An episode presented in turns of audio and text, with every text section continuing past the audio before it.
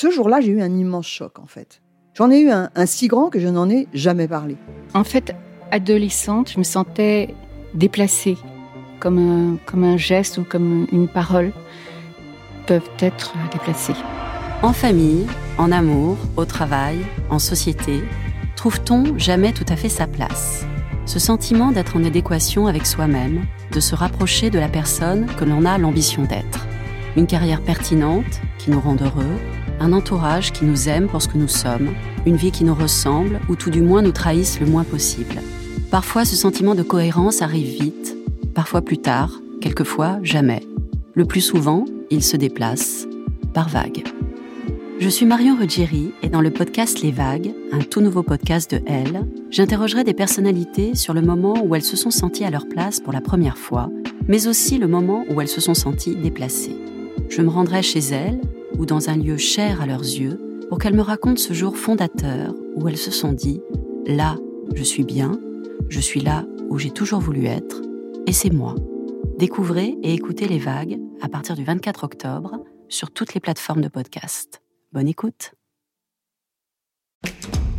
Elle active. Le magazine Elle s'engage auprès de vous dans votre vie professionnelle. Bonjour, bonjour à toutes et à tous, bienvenue à la première table ronde du dixième forum Elle Active. Alors pendant une bonne demi-heure, ça va, le ministre n'a pas trop gratté sur notre timing. Je pense qu'il fait attention au quota avec les femmes aujourd'hui. C'est bien. Pendant une demi-heure, nous allons interroger, euh, nous interroger évidemment ensemble sur l'état des lieux du travail des femmes dans cette euh, époque qui est un peu singulière, qui est un peu inédite, qu'on a qualifiée de post-Covid. Et encore quand je dis post, c'est en faisant preuve d'un certain optimisme euh, immunitaire, considérant que le plus dur est derrière nous. Alors, le plus dur est peut-être derrière nous en termes de pandémie, mais pour la situation des femmes, euh, j'ai bien peur que ce soit l'inverse. Hein. Le constat est très simple. Euh, dans la sphère professionnelle, mais aussi personnelle, et on sait combien c'est lié dans la situation des femmes, les difficultés ne font que commencer. pendant la crise, les femmes, ce qui est très injuste, c'est que pendant la crise, les femmes ont porté la société. Vous l'avez tous vu, toutes vu autour de vous, et, et, mes trois intervenantes le confirmeront. C'est vrai que je pense aux infirmières, aux profs, aux caissières, aux médecins, aux aides à domicile, aux journalistes peut-être, sans être euh, trop flagorneur. Euh, c'est vrai que les femmes ont porté la société, qu'aujourd'hui c'est elles qui sont euh, les plus en danger. Alors je ne vais pas vous redonner tous les chiffres parce que c'est vrai que ça a été abordé par Irine et, et, Bruno Le Maire, mais quand même on sait que, voilà, je le redis pour ceux qui n'étaient pas arrivés, 40% des femmes ont consacré plus de 4 heures par jour aux enfants, alors que semblerait que ce soit moins de la moitié chez les hommes. 21 d'entre elles ont carrément arrêté leur activité. 34 d'entre elles ont déclaré avoir mal vécu le, premier confinement et 70% estiment qu'elles vont être lésées dans leur carrière professionnelle euh, après cette période euh, très singulière. Euh, pénaliser pourquoi hein, Ça va être notre débat. On va essayer de comprendre comment, comment améliorer la situation et comment lutter contre cette nouvelle égalité qui s'ajoute déjà à celle qu'on combat depuis euh, des décennies. C'est l'enjeu de cette table ronde. Alors autour de moi, j'ai trois expertes. Je pas de tourner le dos à tout le monde, voilà, ce sera plus agréable. Trois expertes autour de moi, et pas les moindres. Euh, trois personnalités, trois femmes. Euh, Marie-Jo Zimmermann, ancienne députée, membre honoraire du Parlement, conseillère départementale du canton du Pays Messin, pas loin de chez moi en Lorraine. Bienvenue, madame. Euh, à votre droite, euh, Jessica Apothécaire, directrice associée du cabinet BCG Boston Consulting Group, qui conseille notamment les grandes entreprises du CAC 40. Et puis Cécile Duflot, qu'on ne présente plus, directrice générale d'Oxfam France, euh, ONG qui a été évoquée tout à l'heure, ancienne ministre et députée, secrétaire nationale des Verts, ex-secrétaire national des Verts, entre autres responsabilités politiques. Bienvenue. Merci. Euh, je vous propose d'articuler notre conversation euh, assez librement. Vous pouvez vous interpeller, vous pouvez même vous couper la parole, comme le font les hommes, euh, autour de trois, trois, trois constats le bilan, les explications à cette situation, et puis les solutions. Alors, premièrement, on va peut-être euh, faire un petit tour de, de piste, chacune d'entre vous. la crise a renforcé les inégalités hommes-femmes. quelles sont-elles? Quel est votre sentiment? Et est-ce que vous pouvez nous dire, en fonction de vos, vos responsabilités, puisque les grandes lignes on les connaît, mais vous, dans vos, dans vos métiers, dans vos régions, euh, autour de vous, qu'est-ce que vous avez constaté euh, de, Comment vous avez constaté ce recul? Peut-être euh, Cécile Duflot Alors, bonjour à tous et bonjour à toutes surtout. Ce qui est intéressant, vous l'avez bien dit, c'est cette espèce de paradoxe énorme entre la capacité qu'ont eu les femmes de porter sur leurs épaules une grande partie de la réponse à la crise. Les métiers du soin, notamment les infirmières, les aides-soignantes, c'est des métiers à plus de 95% féminisés. Hein. Donc c'était vraiment les femmes, quand on parle de la première ligne, c'était vraiment les femmes qui étaient en première ligne. Ça va de même avec les aidants, euh, les aides aux personnes âgées. Là, il y a vraiment eu quelque chose. Et pendant un moment, on s'en est rendu compte. Et paradoxalement, ce sont aussi les femmes qui ont le plus souffert de la pandémie. Oxfam a calculé que euh, au niveau mondial, ce sont davantage les femmes qui ont perdu leurs emplois. Pourquoi? Parce qu'en plus de ces métiers du soin, elles travaillent dans les métiers du tourisme qui ont été très fortement impactés. Elles travaillent dans les métiers euh, du commerce et puis dans le secteur informel. Et ces, activités-là ont été extrêmement euh, vulnérables à la pandémie.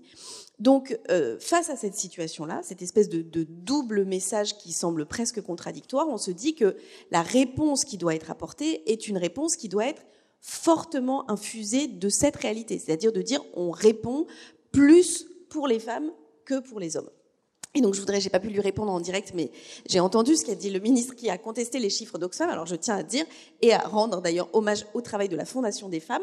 Ce rapport a été fait par la Fondation des femmes et il est très solide puisqu'elle a montré que sur les 35 milliards du plan de relance, pourquoi je rentre dans ce détail tout de suite? C'est parce qu'en fait, et je remercie Marie-Jo Zimmermann qui était à côté de moi et quand le ministre parlait, disait oui, mais ça on disait la même chose il y a 20 ans. Et voilà. Le problème en fait, c'est que euh, il n'est plus temps de discourir, d'expliquer que oui, bien sûr, il faut que les femmes et les hommes aient le même salaire. Oui, bien sûr, il faut euh, s'inquiéter euh, de la garde des enfants. En fait, il faut faire des choses. Et donc là, il y a 35 milliards. Donc moi, j'aime bien qu'on rentre dans les choses basiques. Il y a 35 milliards. Qu'est-ce qu'on a fait de ces 35 milliards? Eh ben, ces 35 milliards, on en a 8, on en a mis 8 sur l'automobile, 15 milliards sur l'aéronautique, 4 milliards sur les entreprises technologiques, 8 milliards sur les entreprises du bâtiment et des travaux publics. Il n'y a pas besoin d'être grand clair pour savoir que ces secteurs-là sont des secteurs où l'emploi salarié est à plus de 78% masculin. Voilà. Donc, euh, et donc j'aurais bien aimé pouvoir répondre parce que et pourquoi d'ailleurs c'est difficile de le dire. Ça c'est un travail qu'on a fait, c'est que on n'analyse pas les questions genrées. D'ailleurs dans le plan de relance, vous pouvez aller regarder. Euh, France Relance a publié un, dossier de presse de présentation. Cherchez bien, faites l'enquête. Le mot femme ne figure pas. Et donc le vrai problème de nos politiques euh, de réponse et notamment nos politiques d'emploi, c'est qu'elles sont aveugles au genre. C'est-à-dire qu'elles regardent pas. Elles disent bah on fait pareil pour tout le monde. Mais en fait, faire pareil pour tout le monde, c'est faire plus pour les hommes. Et c'est exactement ce qui s'est passé avec ce plan de relance. Et c'est exactement ce qui va continuer de se passer si on ne calcule pas, si on ne compte pas, si on ne regarde pas, si on n'ouvre pas les yeux sur la réalité.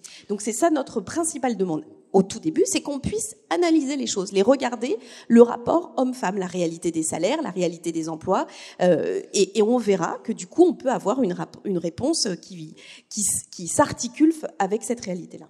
Alors Cécile Duflot, c'est pas tous les jours que une ancienne élue verte est d'accord avec euh, une femme LR, mais peut-être que la cause des femmes transcende C'est pas la première. On fait souvent des débats ensemble. je, plaisante, mais je vous voyais, euh, je vous voyais acquiescer, ah bah absolument. Madame Zimmermann. Oui, alors d'abord, moi, je tiens à, remercier le journal Elle d'organiser un débat aussi rapidement après le début, je dirais, de peut-être de, de la fin de la crise.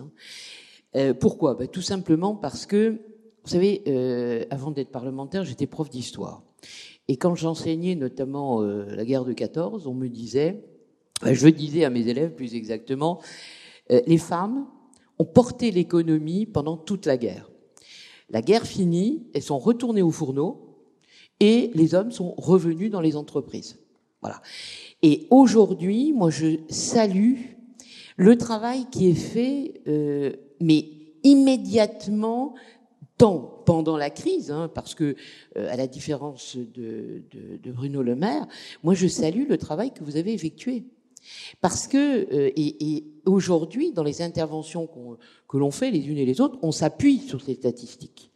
Et on met vraiment tout de suite en évidence le fait que, attention, euh, il y a eu aujourd'hui, au moment de cette crise, un, un, un, vrai débat sur les inégalités qu'ont rencontrées les femmes au moment de la crise, d'une part, mais également après.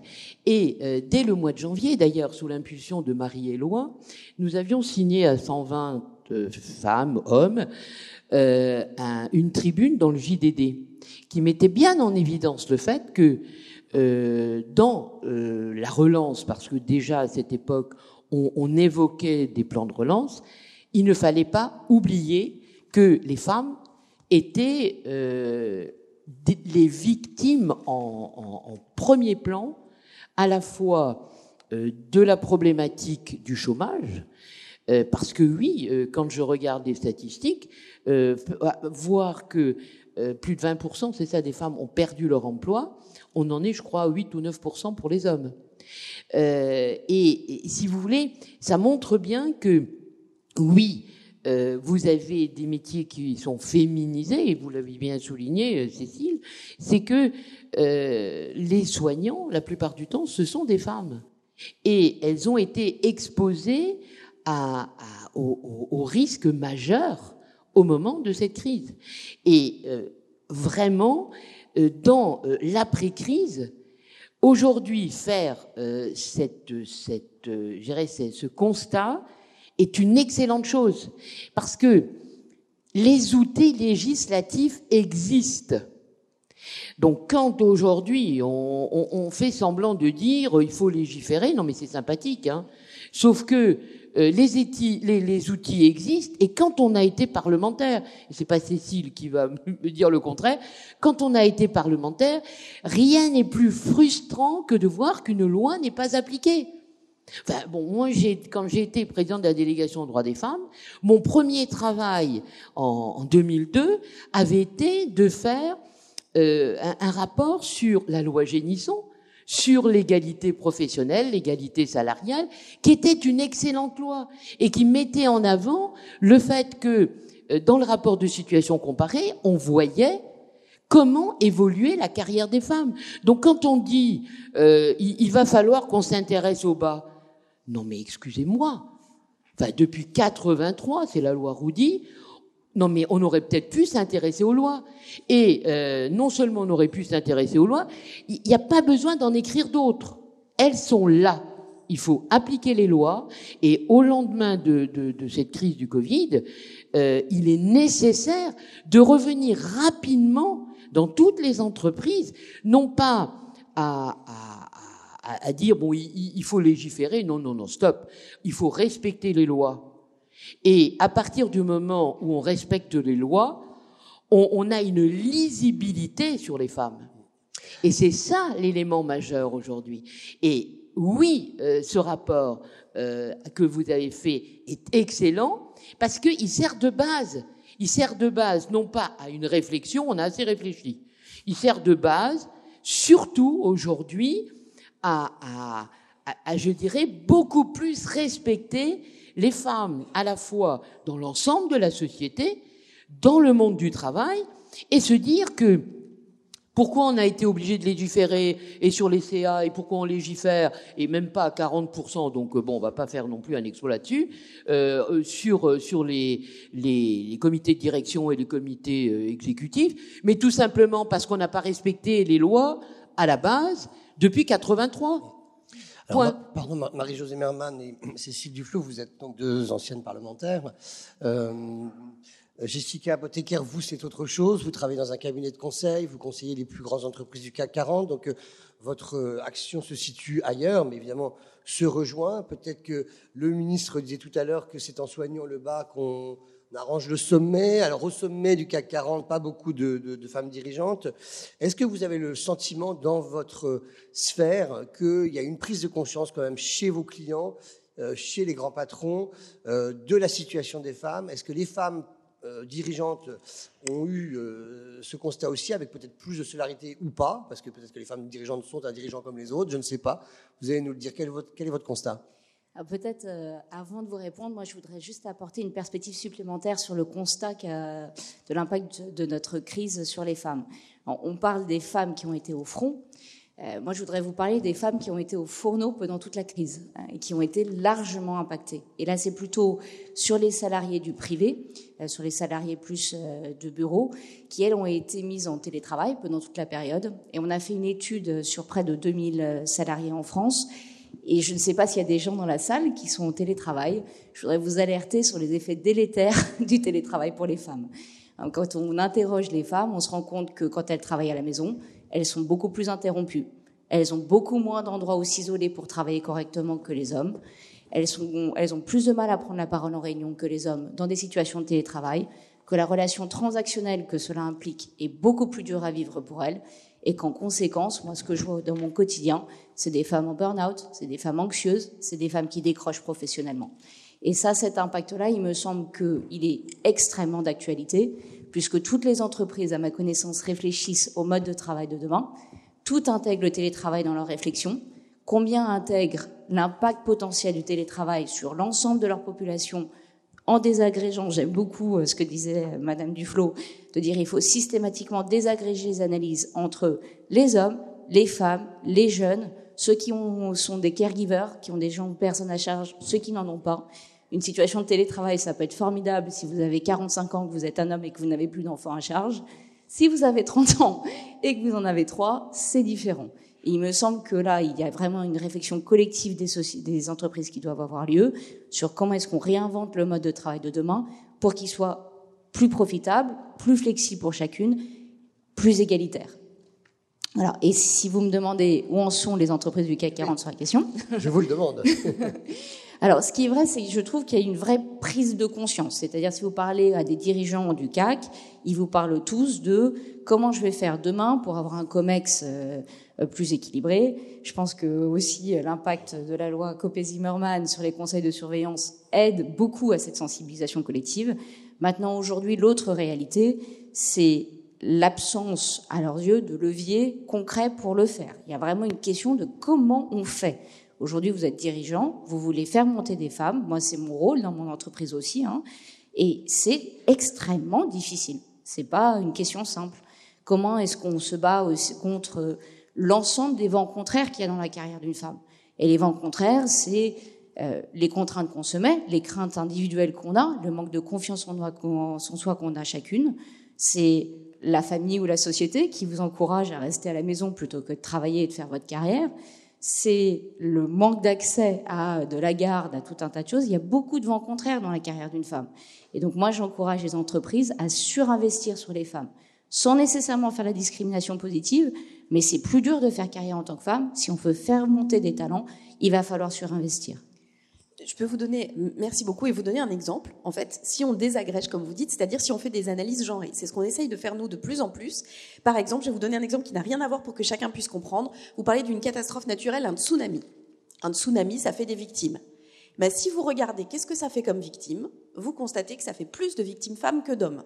Ce qui est contre-intuitif, s'il y a autant d'hommes que de femmes, pourquoi il y a plus de femmes qui meurent? Il y a plus de femmes qui meurent parce qu'elles peuvent pas fuir, parce qu'elles s'occupent des petits, parce qu'elles portent des bébés, parce qu'elles euh, s'occupent des personnes âgées, parce qu'elles ont moins appris à nager, parce qu'elles ont moins accès à l'information. Et du coup, vous pouvez ensuite remonter et trouver les causes. Sur les inégalités salariales, c'est la même chose, et l'accès aux responsabilités. Ce qui est très intéressant, c'est de regarder l'échelle de rémunération d'une femme, enfin le niveau de rémunération sur sa vie, et de voir, premier enfant, puis deuxième enfant, puis troisième enfant, pour celles qui décrochent complètement, ou une stagnation. Vous faites la même chose avec un homme, parce que les hommes, ils ont aussi des enfants. Premier enfant, deuxième enfant, troisième enfant. C'est-à-dire qu'avoir un enfant a un impact sur le salaire d'une femme. Pourquoi? Y compris quand elle travaille dans la même entreprise. Parce que dans l'analyse du comité de rémunération, flotte quelque chose qui impacte sur le choix d'augmenter tel ou tel. Par exemple, le, plus bel exemple, qui est vraiment, mais pour moi, vertigineux, c'est celui des diplômés d'écoles de commerce, les grandes écoles de commerce françaises, qui vont dans des grandes entreprises ou des grands groupes. C'est spectaculaire, c'est-à-dire le niveau de salaire un an après et le niveau de bonus. C'est des gens qui ont donc exactement le même diplôme et qui travaillent dans exactement la même entreprise sur exactement le même poste. Ça relève de plein de choses. Les femmes, intuitivement, euh, défendent moins leur rémunération, mais, et c'est ce qui est le plus grave, des euh, comités de rémunération, y compris quand ils euh, ont des femmes, rémunèrent ou augmentent plus facilement les hommes que les femmes. C'est pour ça qu'il faut compter.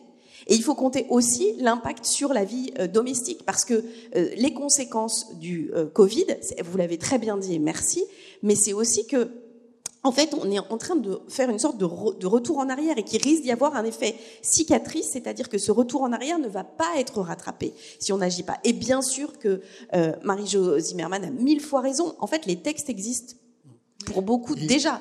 Ce qui manque, c'est la volonté politique de les appliquer et la manière de les traduire. C'est pour ça que cette question du plan de relance, bah, quand on quand on identifie là où il y a des problèmes, on se dit où est-ce qu'il faut débloquer? Et vous me permettez de pouvoir dire un mot des sages-femmes. Si la situation des sages-femmes est si particulière, c'est non seulement parce que c'est un métier très largement féminisé, mais aussi parce qu'elles s'occupent, pour le coup, l'accouchement, là, c'est encore très genré. Et du coup, dans l'appréciation générale, c'est moins valorisé.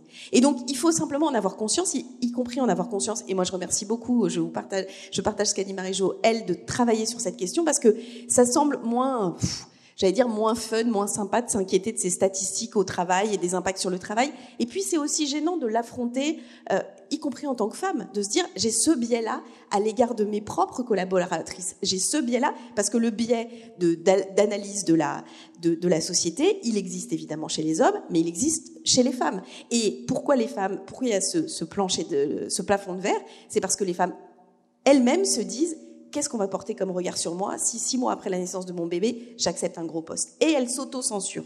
Mais, et je termine là-dessus, on, on, pense souvent au plancher de verre, au plafond de verre, il y a ce qu'on appelle le plancher collant, qui est l'inverse. C'est-à-dire les femmes qui restent avec le même salaire pendant des années et des années et des années dans des métiers qui sont des métiers sous-payés. Un chiffre, pardon. Je voudrais juste euh, euh, deux secondes. Euh, non, vous remercier parce que vous avez évoqué là tout à l'heure quelque chose que j'évoque très souvent et que j'évoquais euh, au début de, mes, de, mes, années de, délégation aux droits des femmes, on, arrivera, euh, je dirais, à avancer à partir du moment où, euh, je dirais même des dirigeants d'entreprise euh, seront passés de la prise de conscience à la mauvaise conscience. Et aujourd'hui, je crois que on est dans cette période de mauvaise conscience. Et des débats comme le vôtre mais attendez, euh, vous les auriez pas imaginés il y a dix ans, immédiatement après une crise. Et ça, c'est quelque chose d'extraordinaire, parce que euh, pas plus tard qu'hier, j'étais, à Bordeaux euh, au congrès des experts comptables, et vous avez un, un, un responsable du MEDEF qui, parce que j'étais à la table ronde, dit, mais vous savez, euh, les questions sur la place des femmes dans les CODIR, dans les COMEX, euh, la place des femmes dans l'évolution de leur carrière, c'est notre souci. Écoutez, il y a dix ans, j'attendais pas ça. Vrai on disait très souvent, les lois, on s'assoit dessus. voilà. Et là, je crois, si vous voulez, que euh, c'est extraordinaire. On est passé de cette prise de conscience à la mauvaise conscience, et il faut euh, continuer à alimenter cette mauvaise conscience de façon à, mettre l'accent sur le fait que, euh, et Bruno Le Maire l'a très justement dit, euh, il faut que l'égalité entre les femmes et les hommes devienne quelque chose de naturel. Vous avez, précisé qu'effectivement votre loi a 10 ans, notre événement a 10 ans. Euh, c'est vrai qu'aujourd'hui vous vous réjouissez parce qu'on est peut-être enfin passé de la prise de conscience à la mauvaise conscience. Mais après, le stade d'après, c'est le concret. C'est que là, la mauvaise conscience, il y a, un outil euh, législatif, il y a probablement un désir de mieux faire, mais euh, le Covid a encore une fois pas aidé, voire fait régresser les choses. J'ai un seul chiffre, puisqu'on parlait d'argent. C'est intéressant parce que c'est toujours un peu tabou euh, quand c'est entre femmes de parler d'argent, bizarrement. 40 41% des femmes de moins de 65 ans déclarent que leurs revenus ont diminué depuis le, début du confinement. Donc on se réjouit, il y a 10 ans qui se sont passés, mais on recule. Alors quelles sont chacune peut-être euh, Jessica, vos, solutions, vous avez une ou deux solutions Moi, président, comme, comme dirait l'autre, vous, feriez quoi? Alors, j'en ai une première et je rebondis sur ce que disait Madame Duflo. Le, point de désagrégation systématique de toutes les analyses et des mesures entre hommes et femmes, il est fondamental et il devrait presque être inscrit dans le législatif. Euh, et, la raison pour laquelle j'appelle à ça, c'est aussi parce qu'on est à l'ère de l'intelligence artificielle. L'intelligence artificielle, les algorithmes, code et amplifie tout biais de données qu'on puisse avoir, à l'échelle et de manière massive. Je vous donne juste un exemple. Vous codez, et moi je travaille dans l'intelligence artificielle, c'est mon métier. Vous, codez un algorithme pour faire du recrutement. Aujourd'hui, dans tous les métiers à responsabilité, on code plus d'hommes. On fait des postes de recrutement ciblés pour les hommes. Votre algorithme, il va recruter que des hommes. Il va l'amplifier. C'est naturel. Et donc, on est à un moment de rupture potentielle, parce qu'en même temps, l'IA, apporte des potentiels de mesure des biais à l'échelle comme on n'en a jamais eu. Comme on n'en a jamais eu. Je vous donne un exemple. Moi, dans mon entreprise, j'ai utilisé un algorithme pour détecter dans toutes les évaluations qu'on faisait les biais de langage qu'on pouvait utiliser entre les hommes et les femmes. Et c'est phénoménal. Et cet outil-là, il est phénoménal. Si vous imaginez demain ce qu'on pourra faire avec l'IA, tous les points que vous évoquiez, on pourra les mesurer à l'échelle de manière automatique. Qu'est-ce qui se passe à tous les niveaux? Et donc moi, j'appelle aussi à toutes les entreprises et le législateur à dire aujourd'hui, c'est l'ère de la rupture de la donnée pour la révolution sexuelle. Et c'est ça ce qu'on veut. On veut traquer, on veut mesurer, on veut suivre, on veut désagréger toutes les analyses. Et si on a ça, déjà, on aura passé un pas de géant. Et ensuite, il y a un deuxième élément que j'appelle, euh, outre le télétravail que j'ai déjà fait tout à l'heure, qui est le, surinvestissement individuel. Il faut former les managers. Vous êtes en première ligne pour accompagner des femmes. Moi, hier soir, j'avais une femme dans mon bureau, une data scientist formidable, hyper performante, en larmes, qui me disait qu'elle croyait pas à sa performance et à sa possibilité de passer au stade après. Voilà. Quand vous êtes manager, si vous voulez faire monter des femmes, il faut être formé. Il faut être accompagné dans des moments comme ça pour pousser, pour justement accompagner et aller au cran d'après. Et on a besoin de surinvestissement à l'échelle des individus. Et euh, Jessica Poteka, quand nous avons préparé ensemble cette, euh, cette rencontre, vous m'aviez quand même euh, confié que parfois il y a une déception quand il y a des femmes très haut placées. Finalement, la sororité n'est pas systématiquement là. Oui, moi, je. je, ce serait une solution. Alors, je pense que pour que euh, la montée des femmes dans les COMEX, dans les CODIR, dans les conseils de surveillance ait un effet de percollement à l'ensemble de l'entreprise, il faut atteindre une vraie masse critique. Quand vous avez 10, 15, 20% de femmes dans ces postes-là, ça ne suffit pas. Et ça ne suffit pas parce que, je reviens à mon point sur les biais d'évaluation, en fait, les critères d'évaluation des entreprises aujourd'hui, c'est des critères masculins donc elles rentrent dans les critères masculins. Et donc en fait, celles qui ont réussi dans ces critères-là, c'est beaucoup des femmes qui répondent à des critères masculins. Et donc ce ne sont pas elles qui vont suffire à apporter l'élargissement des critères de succès pour prendre en compte l'ensemble des qualités de la diversité de la population. Et il va falloir aller vers 40, 50, 50% vraie parité pour que ça percole. Marie-Josée Marie Zimmermann, vous qui euh, venez de la région de l'Est de la France, une région avec une crise comme économique qui, a, qui, a, fait a des inégalités sociales très fortes. Euh, on lisait une étude qui disait que quand il y a un endroit consacré au bureau dans la maison pendant le confinement, c'est évidemment s'il y a un bureau, une chambre qu'on arrive à, libérer, c'est le bureau de l'homme. Et, la femme, elle travaille dans la cuisine en gros. Est-ce que vous, sur le terrain, euh, dans, votre région, qui est une région voilà difficile parfois économiquement, euh, les choses vous ont sauté aux yeux et qu'est-ce qu'il faudrait faire tout de suite pour juguler ça? Alors euh, oui, euh, vous avez raison de souligner que je, viens d'une région où euh, on a traversé quelques crises industrielles très graves. Et là aussi, c'est un petit peu mon, ancienne vocation d'enseignante en histoire-géographie. La crise du textile avait surtout touché les femmes dans les Vosges. Et c'est vrai que, je dirais, aujourd'hui, euh, moi, je, suis optimiste dans la mesure où euh, des prix, vraiment le, le, fait qu'il y ait des enquêtes comme, euh, comme les vôtres, Cécile, où on a des statistiques, on a des statistiques genrées, c'est quelque chose qui, qui permet, disons, l'alerte. Et l'alerte, et ensuite l'action pour euh, être en capacité de, répondre immédiatement. Et ça, c'est quelque chose d'extraordinaire. Euh, rappelez-vous, euh, en, politique, je prends toujours cet exemple, quand en 2004, je, demande d'une part, alors en 2003, au bénéfice du 49.3, j'avais demandé dans tous les scrutins de liste des scrutins paritaires, bah, tout le monde était surpris. Ben non, euh, on n'avance pas sur les femmes Eh ben, on, on, légifère. Une femme, un homme, une femme, un homme. Ensuite, en 2007, quand on voit que les collectivités amènent 47% de femmes, que tout d'un coup on dégringole à 37% dans l'exécutif.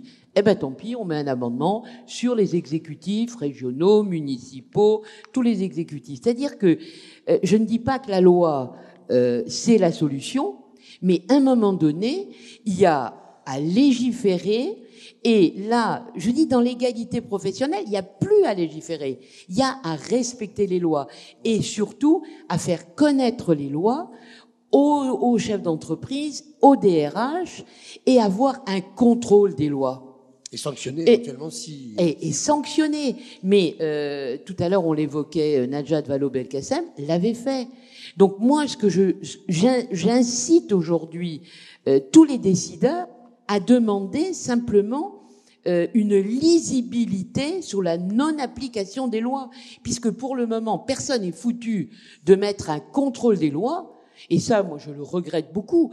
Euh, je l'ai demandé euh, sur, sur les lois où il y a des statistiques, ou sur les lois où on sait qu'il y a une difficulté. Euh, bon, par exemple, la loi Rissin, ce que j'ai demandé, et je ne l'ai pas obtenu malheureusement, et, j'ose espérer que pendant la campagne présidentielle, on va euh, alimenter euh, le débat sur l'égalité, c'est de contrôler les lois, de, de, de dire bon voilà, quand, quand dans une entreprise on ne respecte pas la loi, il faut sanctionner. D'abord, il faut contrôler si elles sont pas respectées. Et là, il y a les tribunaux de commerce. Il y a, il y a la face. On, on peut contrôler. J'avais demandé chaque fois qu'il y ait beaucoup plus d'inspecteurs du travail qui soient dans les entreprises, qui voient comment évoluent les carrières des femmes et des hommes, euh, même à l'embauche, les différences de salaire, mais c'est encore scandaleux. Quand on sort d'une grande école et que on, on a les femmes qui ont jusqu'à 10, 15% d'écart à l'embauche, mais c'est un scandale. Et quand c'est écrit euh, c'était là où la loi Génisson était extraordinaire. C'est que dans le rapport, on avait à l'embauche, on avait euh, l'évolution pendant la, la, carrière, sur les formations, sur tout ça. C'est-à-dire que malheureusement, euh, quand on ne peut pas faire confiance, eh ben, il faut d'une part contrôler et ensuite sanctionner. Et sinon, sinon on n'avancera pas. Et, et je, je vous dis, je crois qu'aujourd'hui, ce qui est extraordinaire, c'est que il y a des alertes partout sur l'égalité. Et on a euh, la capacité, là, on est à, à 6-7 mois des élections, non mais euh, des tribunes comme les vôtres, mais il, faut les multiplier sur l'ensemble du territoire. Puisque vous en parlez, euh, chère madame, de, de, cette échéance qui arrive, je me tourne vers Cécile Duflot, vous avez la carrière politique qu'on connaît. Récemment, dans votre famille, on a choisi un homme. Euh, plutôt, qu'est-ce que vous attendez en famille politique? Je veux dire, qu'est-ce que vous attendez de l'élection présidentielle? Qu'est-ce qui va se jouer là? Est-ce que c'est important pour les femmes ce qui va se passer, ce qui va être revendiqué? C'est ce qu'on fait ici à elle, d'ailleurs, avec les propositions que, euh, pour changer les choses. Euh, pour vous, c'est important, c'est moi qui vienne. Et puis, est-ce que, à terme, peut-être une femme à la tête de l'État, ça ferait changer quelque chose ou ça, c'est pas le principal? Alors d'abord, ce qu'il faut dire, il n'y a jamais eu de femme euh, présidente de la République, il y a eu une seule femme première ministre. Et ce que je trouve assez appréciable, c'est de voir comment on relie l'appréciation qui a été portée sur elle avec nos lunettes d'aujourd'hui. Il y a dix ans, on aurait dit juste, bah, c'était une erreur, elle était nulle.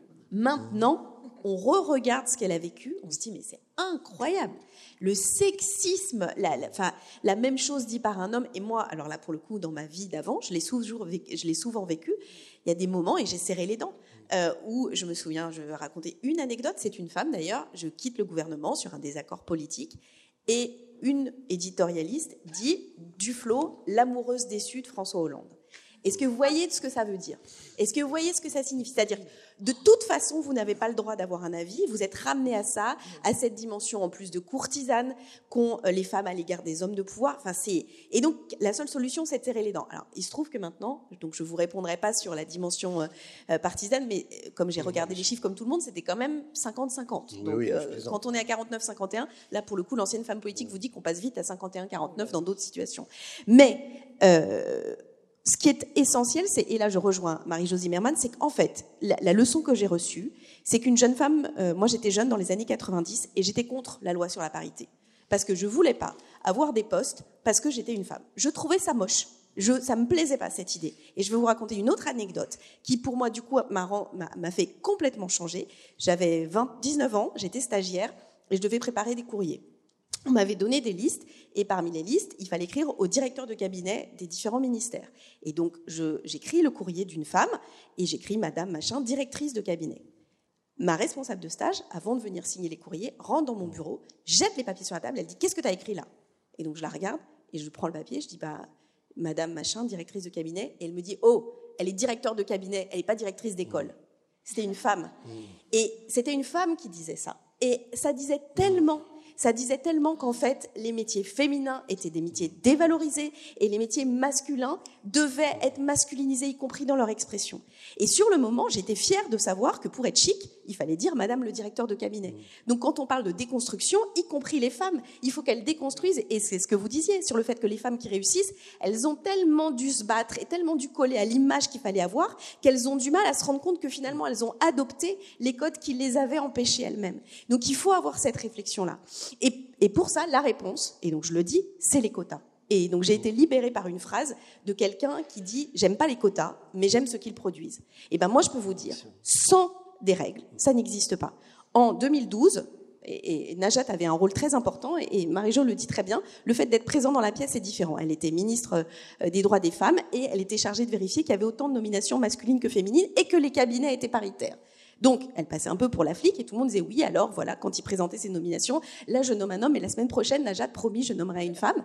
Et du coup, cette pression-là fonctionnait et les cabinets étaient quasiment paritaires. Allez regarder les cabinets ministériels. C'est plus obligatoire. Quand c'est pas obligatoire, ça n'existe pas.